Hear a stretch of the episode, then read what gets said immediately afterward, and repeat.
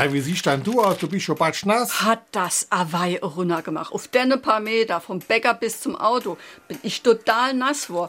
Wie wenn ich unter die Dusche gewesen wäre. Ja, und Kennschirm dabei. Ei, woher dann? Wie ich weggefahren bin, war es schönste Wetter. Zehn Minuten später hatte gemeint, die Welt geht unter und so hat das geschütt. Tja, das ist wie im April. Es Wetter schlagt Kapriole. SR3. Warum wir so reden. Wie man schwätze. Bei den Berichten über das verheerende Unwetter war immer wieder auch von Wetterkapriolen die Rede.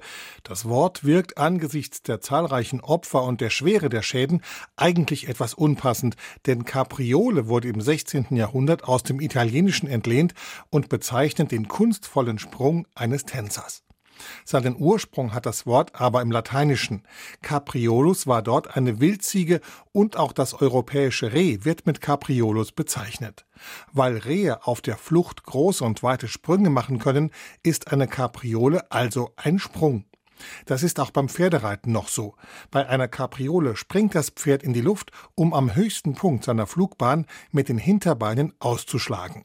Im übertragenen Sinn steht eine Kapriole auch für Unsinn oder Faxen machen. Und so ist das auch beim Wetter gemeint. SR3